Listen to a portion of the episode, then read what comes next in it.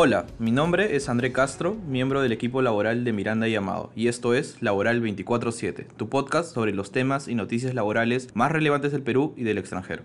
En este capítulo desarrollaremos como tema central el procedimiento administrativo sancionador en materia laboral, una noticia nacional sobre el acceso no autorizado a los datos personales de compañeros de trabajo y finalmente una sentencia internacional que considera que el envío de correos fuera de la jornada no acredita las horas extras en el teletrabajo.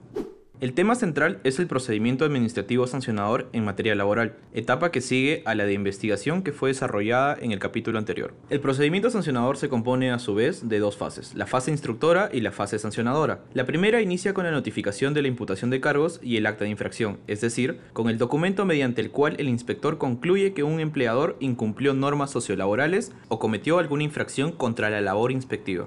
El acta de infracción debe estar correctamente motivada, es decir, debe incluir los hechos y los fundamentos jurídicos en los cuales el inspector se basa para imputar las infracciones y la propuesta de sanción al empleador. El reglamento de la Ley General de Inspección del Trabajo ha desarrollado cuáles son las conductas u omisiones que pueden ser consideradas infracciones administrativas. Además, dicho reglamento contiene un cuadro que determina el monto de la multa en función del tipo de empresa, la cantidad de trabajadores afectados y la gravedad de la infracción. El empleador cuenta con cinco días hábiles para presentar sus descargos ante la imputación, con la posibilidad de solicitar una ampliación de dicho plazo. En esta oportunidad se deben exponer los fundamentos de defensa para rebatir la tesis del inspector. Así, y según cada caso, un empleador podrá defenderse señalando que la imputación no se encuentra establecida en las normas vigentes, la existencia de una motivación insuficiente, que no se han valorado las pruebas aportadas, que el plazo de prescripción administrativa ya ha transcurrido en exceso, entre otros. La segunda de las fases es la sancionadora propiamente, e inicia con la notificación del informe final de instrucción, que se emite luego de evaluarse los descargos y, de ser necesario, solicitarse información u otras actuaciones adicionales para esclarecer los hechos. Ante ello, el empleador cuenta con un plazo de 5 días hábiles para presentar sus segundos descargos. Posteriormente, el órgano de primera instancia debe emitir una resolución que desarrolle los fundamentos de hecho y de derecho por los cuales corresponde o no la aplicación de una sanción al empleador. Si le es desfavorable, es posible impugnar esta resolución mediante los recursos administrativos correspondientes en un plazo máximo de 15 días hábiles. Finalmente, de forma excepcional, solo respecto de las infracciones calificadas como muy graves, se puede cuestionar la resolución de segunda instancia mediante un recurso de revisión,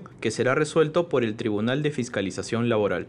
Dicho recurso deberá sustentarse en causales específicas, como por ejemplo en la inaplicación de una norma del derecho laboral. El tribunal tiene la función de asegurar la uniformidad de criterios y puede establecer precedentes de observancia obligatoria que son vinculantes para los órganos de la inspección del trabajo. Es por ello que las resoluciones que emite están sirviendo de guía a los funcionarios y actores de las relaciones laborales. ¿En tu organización cuentan con buenas prácticas para afrontar las distintas etapas del procedimiento inspectivo laboral? En la etapa sancionadora es especialmente importante poder explotar las pruebas que hayan sido presentadas en el curso de la investigación, así como las nuevas que se puedan haber generado. Asimismo, es importante estar actualizado con los criterios jurídicos del Tribunal de Fiscalización Laboral, puesto que estos brindan fundamentos adicionales para la gestión de los casos y la defensa en todas las instancias del procedimiento.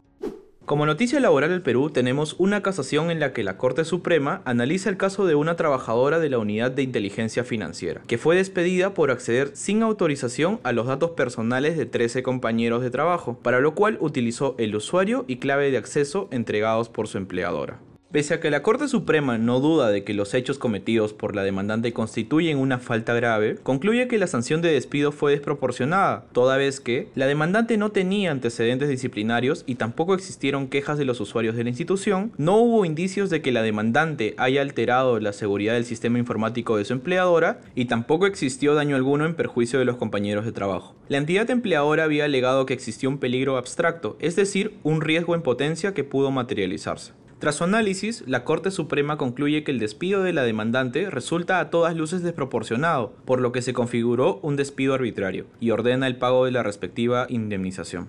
Este fallo sin duda resulta llamativo, pues no se consideró la legislación de protección de datos personales que prohíbe el acceso no autorizado a datos personales o datos sensibles. Ante este pronunciamiento, es importante que en un despido se haga énfasis en los factores que determinan la especial gravedad de la falta y el perjuicio al que se expone el empleador, a fin de realizar una imputación que justifique la imposición de la sanción.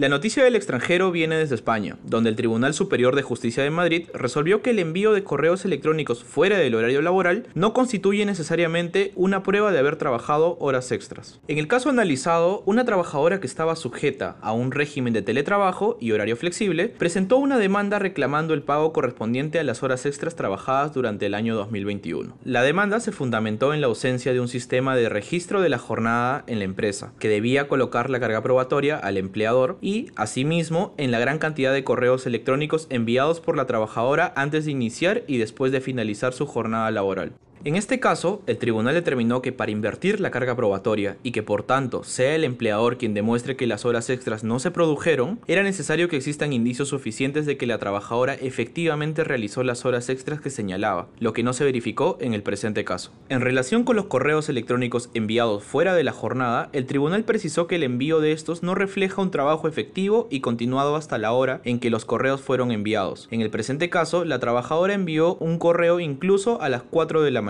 ya que no se había acreditado un intercambio de correos entre la empresa y la trabajadora, ni tampoco que se le obligara a enviar aquellos en madrugada. En consecuencia, se desestimó la demanda de la trabajadora. Cabe preguntarse, ¿cómo es que los órganos judiciales evaluarían un caso que trate hechos similares en el Perú? Ello en virtud de las presunciones establecidas en las normas sobre tiempo de trabajo y el marco vigente sobre teletrabajo. Será importante estar atentos a las resoluciones que emitan los jueces peruanos.